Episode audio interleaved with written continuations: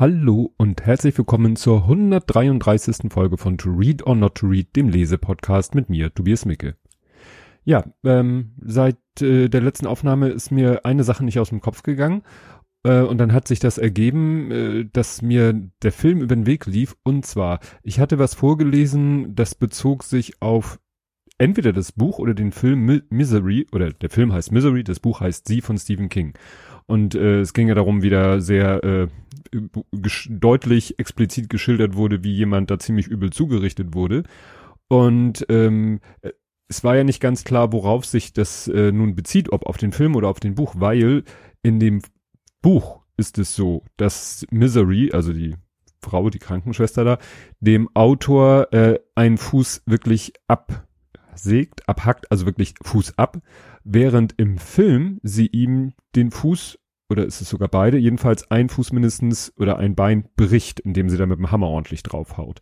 Also das wollte ich nochmal der Vollständigkeit halber sagen, weil mir ja nicht ganz klar war, worauf sich das Buch, was ich letztes Mal vorgestellt habe, mit dieser expliziten Szene, ja, was das jetzt gemeint war. Was mir auch komplett zufällig über den Weg gelaufen ist, ist, dass ich mal erwähnt worden bin im Podcast Was im Krach. Ich habe jetzt schon wieder vergessen, wie ich darauf gestoßen bin. Äh, ja, ich glaube irgendwie Google-Suche, Alert, sonst irgendwas. Ja, äh, verlinke ich euch den Tweet, wo ich äh, mich dafür bedankt habe. Ja, so in die Richtung. Ansonsten, was mir so privates alles widerfahren ist in der Zeit, das erfahrt ihr ja im Blathering-Podcast. Kommen wir deshalb lieber gleich zum Buch. Das Buch trägt den Titel Die Poesie der Primzahlen hat keinen Untertitel. Im Original heißt das Buch Thinking in Numbers, How Maths Illuminates Our Lives. Ist erschienen im Februar 2014 und der Autor ist Daniel Tammet, vermute ich mal, dass man ihn so ausspricht. Und Daniel Tammet, von dem habe ich schon mal ein Buch gelesen. Ähm, dessen Titel mir jetzt auch gerade nicht einfällt, ich leider auch nicht notiert habe. Äh, das ist mehr biografisch und Daniel Tammet ist laut Wikipedia-Artikel ein Savant, also so ein, ja, ich glaube das allgemeinere oder deutsche Wort dafür ist inselbegabt ähm, der unheimlich ja große Zahlen im Kopf miteinander multiplizieren kann, der die Zahl Pi, das wird nachher noch erwähnt, mal auf 30.000 Stellen hinterm Komma aufgesagt hat, der Sprachen unheimlich schnell lernen kann. Im deutschen Wikipedia-Artikel steht da ein bisschen Kritik über ihn, nämlich, dass äh, er das vielleicht so ein bisschen sein, äh, äh seine Inselbegabung so ein bisschen vorgaukelt, also ähm, weil er mal behauptet hat, er könne sich keine Namen und keine Gesichter merken und hat aber äh, zu früheren Zeiten mal einen Wettbewerb, ein Gedächtnistraining, äh, Gedächtniswettbewerb gewonnen, wo genau das die Aufgabe war. Gut, weiß ich jetzt nicht, wie viel man darauf geben muss. Also er ist jedenfalls ein, ein sehr besonderer Mensch und äh, ja, ist halt, was Mathematik und Zahlen geht, angeht, ja, hat er wirklich eine besondere Gabe. Ähm, darum geht es in diesem Buch auch zum Teil aber wie gesagt, wer mehr über sein Leben wissen will, der lese die Biografie, seine Autobiografie.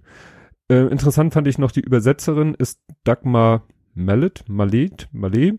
Ähm, die hat interessanterweise die Biografie von Steve Jobs, ja, übersetzt, die ich damals als Hörbuch vor geraumer Zeit gelesen habe, was ja so mein Einstieg war in, ja, in die dauerhafte Ohrenbeschallung. Erst mit Hörbüchern, dann mit Podcasts.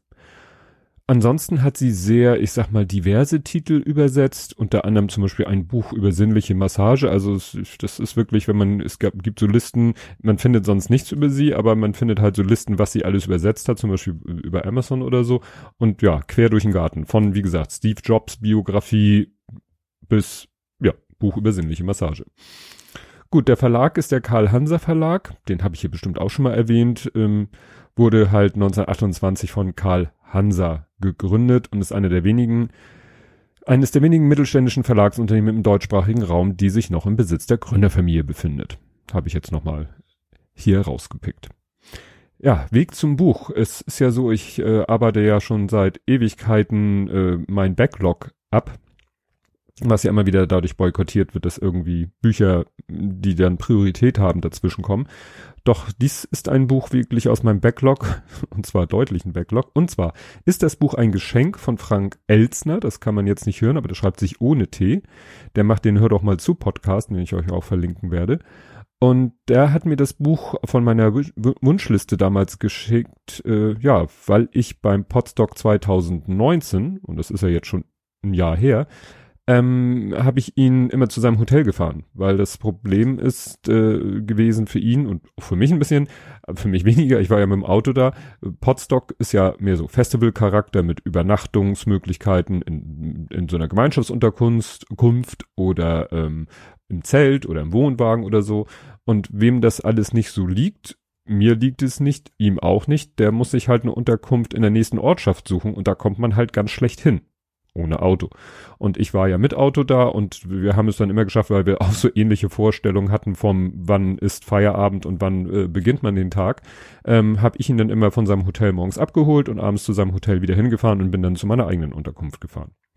Ja, Podstock 2020 findet ja äh, remote statt. Mal sehen, wann dann das nächste, ja, äh, Real Life Podstock wieder stattfindet.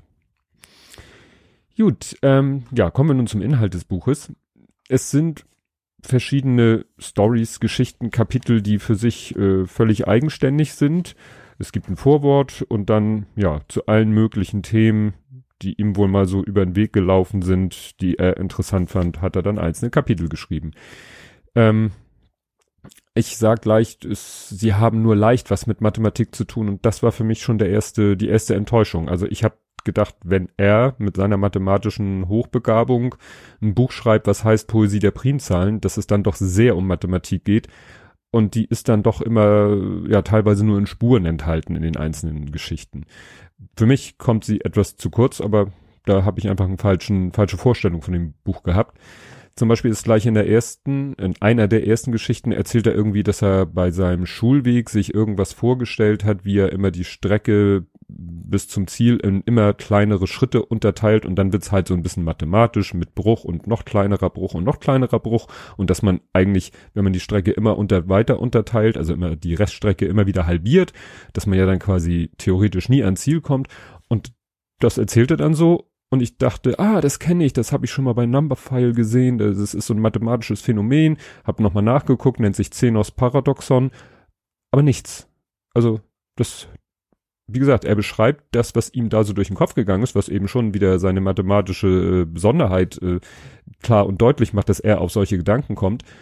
Ja, und das war's. Also ich verlinke euch da den Wikipedia-Artikel zu der Geschichte Achilles und die Schildkröte, die nämlich, glaube ich, wenn ich das richtig verstanden habe, das beschreibt, was er beschreibt und dann noch den, äh, das Numberphile-Video zu Zenos Paradoxon. Ja, dann hat er noch erzählt von den Guugu Yimiti, das sind australische Aborigines, die anders verorten, die also nicht links, rechts, vorne, hinten, sondern die das anders machen. Und das lese ich mal vor, weil das fand ich, äh, hat mich sehr äh, geflasht, wie man so schön sagt. Ich lese das mal vor. Wie die meisten Aborigine-Sprachen kennt auch ihr Idiom nur eine Handvoll Zahlwörter, Nubun 1, Gudira 2 und Gundu 3 und mehr. Also da ne, kommt wieder das Mathematische. Gleichzeitig können die Sprecher aber mit Hilfe ihrer Sprache nach den Himmelsrichtungen navigieren. Ein reiches Wortfeld von Koordin äh, Koordinatenbegriffen stimmt sie intuitiv auf die magnetischen Kompassrichtung ein, was ihnen zu einem außergewöhnlich ausgeprägten Orientierungssinn verhilft. Ein Guuguimitir sagt zum Beispiel nicht, du hast eine Ameise auf deinem rechten Bein, sondern du hast eine Ameise auf deinem Südostbein und statt räum das Buch bitte ein Stück nach hinten, würde er sagen, räum das Buch bitte ein wenig nach Nord-Nordwest. Und da hat's bei mir so im Kopf so, Moment, da war doch irgendwas und ja, es war, ich habe kurz davor eine Folge gehört aus dem Happy Shooting Podcast und da hat Chris Marquardt genau das gleiche Phänomen beschrieben. Da ging es um Fotografie, also das Kapitel heißt Sprache und Fotografie. Und da hat er auch davon erzählt, von diesem Phänomen, dass eben es äh, ja Sprachen gibt, wo man nicht mit links, rechts, vorne, hinten arbeitet, sondern so mit Himmelsrichtung. Und das funktioniert hier natürlich nur, wenn man sich jederzeit, egal in welcher Situation klar ist, wo welche Himmelsrichtung ist. Also wahrscheinlich hat das auch was das vielleicht mit so Zivilisationsvölkern wie uns zu tun, die, die können das vielleicht gar nicht. Also ich, wenn ich hier sitze, Ja gut, jetzt sitze ich hier in meinem Haus, in meinem Zimmer, ich weiß, hinter mir ist Norden, aber wenn ich jetzt irgendwo äh, auf der Welt stehen würde, wüsste ich vielleicht nicht spontan, wo welche Himmelsrichtung ist. Was noch äh, witzig war, aber nur für mich vielleicht, war, dass in mehreren Kapiteln er als Beispielrechenaufgabe hat 7 mal 8. Und zwar als erstes in einem Kontext, der, wie, wie ihr gleich merken werdet, dann wirklich genau äh, zu meiner Erinnerung passte. Er erzählt, wie Charles Dickens äh, ja, schrieb, wie eine Mathestunde im 19. Jahrhundert ablief. Miss Sturge streckte den Kopf zum Fenster des Klassenzimmers heraus. Als sie die beiden Herren herankommen sah, strahlte sie mit ihrem üblichen, sie mit ihrem üblichen Lächeln an. Dann sprach sie im sanftesten Ton den Vikar an. Ich belästige Sie ja nur mit größtem Bedauern, aber Robert hat heute Vormittag, wie ich feststellen muss, schon wieder große Probleme mit dem Einmaleins. Wo hängt es denn diesmal? fragte Dr. Chenery. Bei sieben mal acht, Sir, erwiderte Miss Sturge. Bob, rief der Vikar durch das Fenster. Sieben mal acht? Dreiundvierzig, jammerte die Stimme des unsichtbaren Bob zurück. Du hast noch einen Versuch, bevor ich den Rohrstock hole, sagte Dr. Chenery. Gib dir also Mühe. Siebenmal, und dann ist dieses Zitat zu Ende, und das ist deshalb so schräg, weil ich tatsächlich in der Grundschule einen Schulkameraden hatte. Hallo Marc. Der genau diese Aufgabe, sieben mal acht war sein Nemesis. Er hat's irgendwie nicht auf die Reihe gekriegt und natürlich hat die Lehrerin, die hat dann halt immer Namen aufgerufen in der Klasse und einmal eins Aufgaben uns an den Kopf geschmissen oder umgekehrt. Und natürlich hat sie ihn immer bei sieben mal, mal acht genommen und er hat's irgendwie nie geschafft, er hat's nicht gebacken gekriegt, sich zu merken, wie viel sieben mal acht ist. Warum auch immer. Naja, und später in einem anderen Kapitel gibt, wird dann auch ausgerechnet 7 mal 8 wieder als Beispielaufgabe genommen. Ja, interessant fand ich eine Schaltjahrtechnik. Wie ihr merkt, die Themen gehen quer rauf und runter hin und her. Und einmal geht es halt um das Thema äh, so Kalender und dann natürlich auch um das Thema Schaltjahre. Und da äh, schreibt er hier, das ist auch zitiert, die alten Ägypter folgten demselben Brauch, aber mit dem Unterschied, dass sie die überzähligen Vierteltage ausließen, bis sie sich zu einem kompletten Jahr angesammelt hatten, was alle 1460 Jahre der Fall war. Dann jeweils schalteten sie ein zusätzliches Jahr ein. Also, ne, wie ihr merkt, es geht um das Thema Schaltjahr, haben wir ja dieses Jahr auch. Naja, und anstatt alle vier Tage ein Tag dran zu hängen, haben sie gesagt, hängen sie alle 1460 Jahre ein Jahr dran. Also ein Schaltjahr ist ja nicht wie bei uns ein Jahr, wo ein Schalttag enthalten ist, sondern ein Schaltjahr ist ein Schaltjahr. Das ist natürlich sehr groß gedacht, ne? 1460 Jahre muss man natürlich erstmal äh, so auf dem Schirm haben und sich vorstellen, äh, damit man die überhaupt, äh, ja, sich vorzustellen, ja, wir zählen jetzt 1460 Jahre und dann machen wir ein Jahr extra. Spannend. Vor allen Dingen, weil es sich bis dahin ja auch alles verschiebt mit Sonnenstand und so. Ja, und in einem Kapitel erzählt er halt von seinem Pi-Rekord, nämlich er hat einen Rekord aufgestellt, er hat ja eine Unmenge von Dezimalstellen sich gemerkt, wobei er dann ein bisschen hier beschreibt, in dem anderen Buch in seiner Biografie ein bisschen ausführlicher, wie er das macht. Ja, die Dezimalstellen von Pi und hat dann eben unter definierten Bedingungen mit Personen, die das kontrolliert haben, dass er sich nicht vertut, unter strengen Regeln, wie viel Pausen er machen darf und so weiter und so fort, hat er 22.514 Dezimalstellen fehlerfrei aufgesagt. Äh, hat dafür fünf Stunden, neun Minuten gebraucht. Dann hat man mal so eine Vorstellung. Ne? Also saß er wirklich in so einem Raum mit mehreren äh, Aufsichtspersonen um ihn herum und die hatten wahrscheinlich die Zahl vor sich ausgedruckt und er hat dann wirklich die aufgesagt und die haben immer abgehakt, ob er sich auch nicht vertan hat. Und alle Stunde durfte er eine Pause machen, um auf Toilette zu gehen. Da musste dann aber irgendwie eine Person mit, dass er nicht irgendwo auf den Spickzettel guckt. Also schon, schon ziemlich abgefahren. Abgefahren ist dann auch ein Buch, was er hier erwähnt, von dem ich noch nie was gehört habe. Und zwar, es geht um Folgendes. Autor und Leser komponieren gemeinsam ihre unendliche Geschichte. Der argentinische Schriftsteller Julio Cortázar hat einen Roman verfasst, in dem er dieses Prinzip explizit angewandt hat. Rayuela, deutsch Rayuela, Himmel und Hölle, erschien vor 50 Jahren.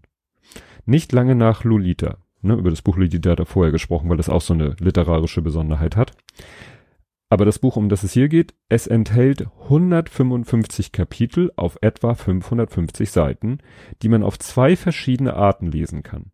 Entweder linear von Kapitel 1 bis zum Ende von Kapitel 56, die restlichen Kapitel, etwa 200 Seiten, gelten als entbehrlich, Oder aber zuerst Kapitel 73, dann 1, dann weiter mit 2, dann plötzlicher Sprung zu Kapitel 116, dann erst 3, weiter in Kapitel 84 und so weiter, immer vor und zurück, gemäß einer Gebrauchsanweisung zum Anfang des Buches. Ne? Also ich weiß nicht, wie die Geschichte dann noch einen Sinn ergeben soll. Ja, aber wie gesagt, dieses Buch äh, ist sozusagen so ein bisschen äh, Self-Made-Buch oder Do-it-yourself-Buch beim Lesen. Also er hat es geschrieben und hat dann gesagt, ihr könnt es so lesen, ihr könnt es aber auch so lesen. Allein die Vorstellung selber als Autor zu sagen, naja, und 200 Seiten sind entbehrlich, ist äh, spannend. Ja, dann kommt irgendwann das namensgebende Kapitel. Ne? Das Buch heißt ja die Poesie der Primzahlen.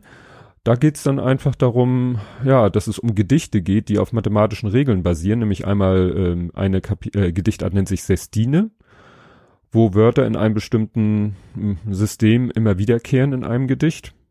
Fand ich jetzt so. Hm. Und dann hat er äh, als zweites Haikus oder Haiku, ähm, wo er sagt, ja, die haben ja so Silben, das ist ja sowieso, weil es aus dem Japanischen kommt, kann man das, glaube ich, mit den Silben, ist das mehr so eine so eine Hilfskonstruktion, damit wir uns darunter was vorstellen können. Ne, das muss so viel Silben, so viel Silben, so viel Silben. Und diese Anzahl der Silben, das sind nun zufälligerweise, behaupte ich mal, Primzahlen. Und das ist für ihn dann sozusagen der Grund, dass die Poesie der Primzahlen zu nennen, weil in einem Haiku die Anzahl der Silben Primzahlen sind. Hm. Okay. Gut fand ich dann äh, so ein Kapitel, das heißt alles ungleich und das ist so ein, äh, sag ich mal, gesellschaftskritisches Kapitel. Ich lese mal den Anfang vor. Anders als Diabetes oder lockiges Haar überspringt die Armut nur selten eine Generation. Das Bankkonto der Eltern diktiert das Schicksal ihrer Kinder oft in größerem Maße als die Gene. Blonde Mütter haben manchmal brünette Kinder. Hochgewachsene Vater zeugen nicht nur Basketballprofis, aber in mehr als 90 von 100 Fällen sind die Kinder armer Menschen ebenfalls arm. Hm? Gut, es geht dann nachher in diesem Kapitel natürlich noch, äh, ja, so ein bisschen ums, um statistische äh, ne, er beschreibt dann eben dieses Phänomen äh, nach dem Motto, arme Leute haben arme Kinder, die dann auch wenig Chancen haben, aus der Armut zu kommen. Das ist dann, ja, wie gesagt, so ein gesellschaftskritisches Kapitel. Also die Themen sind, wie gesagt, rauf und runter, mal weniger persönlich, mal mehr persönlich. Zum Beispiel das nächste, ein Modell meiner Mutter. Da geht es um sein, um das Verhältnis zwischen ihm und seiner Mutter. Schön fand ich noch äh, ein Zitat, ein Satz von ihm. So fängt auch ein Kapitel an. Nichts ist für den einzelnen Menschen so persönlich, so intim und so selbstsüchtig wie der eigene Tod. Ne? Also es wird sogar manchmal ein bisschen philosophisch in dem Buch. Was mich da ein bisschen verwirrt hat, es äh, geht dann so ein bisschen um, um äh, seine Heimat. Er lebt in Paris und ist aufgewachsen oder geboren oder äh, jedenfalls äh, in der Nähe von oder in London. Jedenfalls will er von Paris, wo er lebt, nach London, wo er herkommt, sage ich mal so und sagt dann so, ja, bei der zweistündigen Fahrt und ich so, äh, Moment mal, von Paris nach London in zwei Stunden und dann habe ich kurz geguckt, ja, tatsächlich, man kann mit dem Eurostar, das ist ja dieser Zug, den, von dem dachte ich bisher immer, ja, der fährt halt durch den Tunnel, da kann man hinfahren in die Nähe des Tunnels, dann steigt man in den Eurostar und fährt rüber und fährt nach London. Aber es gibt tatsächlich eine Direktverbindung von Paris nach London mit dem Eurostar. Steigst du in Paris, würde Herr äh, hier, ach, jetzt habe ich einen Namen, Herr Stoiber, ne? In Paris steigst du in den Eurostar und in zwei Stunden steigst du in London wieder aus fand ich faszinierend. Ich hätte jetzt so von der, von meinen Geografiekenntnissen gedacht, das ist technisch gar nicht möglich, aber es ist möglich. Ja, wie gesagt, wildes Wirrwarr an Geschichten, Stories, Themen, wie ich schon sagte, persönliches, allgemeines, gesellschaftskritisches, philosophisches, immer irgendwie mehr oder weniger Mathematik dabei. Aus meiner Sicht zu wenig, aber wie gesagt, das war einfach eine Fehleinschätzung äh, von mir. Ja, Deswegen hat mich das Buch jetzt nicht so vom Hocker gehauen. Also wenn ihr mehr über den Menschen und mehr, finde ich, auch über das Faszinierende von diesem Menschen äh, lesen wollt, dann lest das Buch von ihm, sein Autobiografie, das ist irgendwie grün ist hell und blau äh, und fünf ist lila. Also das ist eine Anspielung darauf, wie er Zahlen wahrnimmt und wie er auch, ne, wie, wie sein Kopf tickt. Darauf ist es eine Anspielung. Aber dieses Buch hier, die Poesie der Primzahlen, hat auf, also für mich persönlich hat mich der Titel, ja, komplett, ja, in die Irre geführt. Ich guck nochmal hier auf den Klappentext. Da wird auch nichts Spannendes gesagt, was jetzt, ja, ja, also wie gesagt, ich habe mich da von dem Titel in die Irre führen lassen. Äh, ihr wisst jetzt ein bisschen mehr. Nichtsdestotrotz, danke Frank für das Buch, weil das konntest du ja nicht wissen und es war ja von meiner Wunschliste. Und das soll es zu diesem Buch gewesen sein. Ja, Ausblick auf die nächste Folge. Ich lese gerade ein Buch, auch wieder nichts von meinem Backlog, weil jetzt schon wieder, meine Frau hat sich Bücher, hat sich ein Buch gekauft, das ich zeitnah lesen möchte, weil es auch gerade aktuell mit dem Thema Rassismus zu tun hat.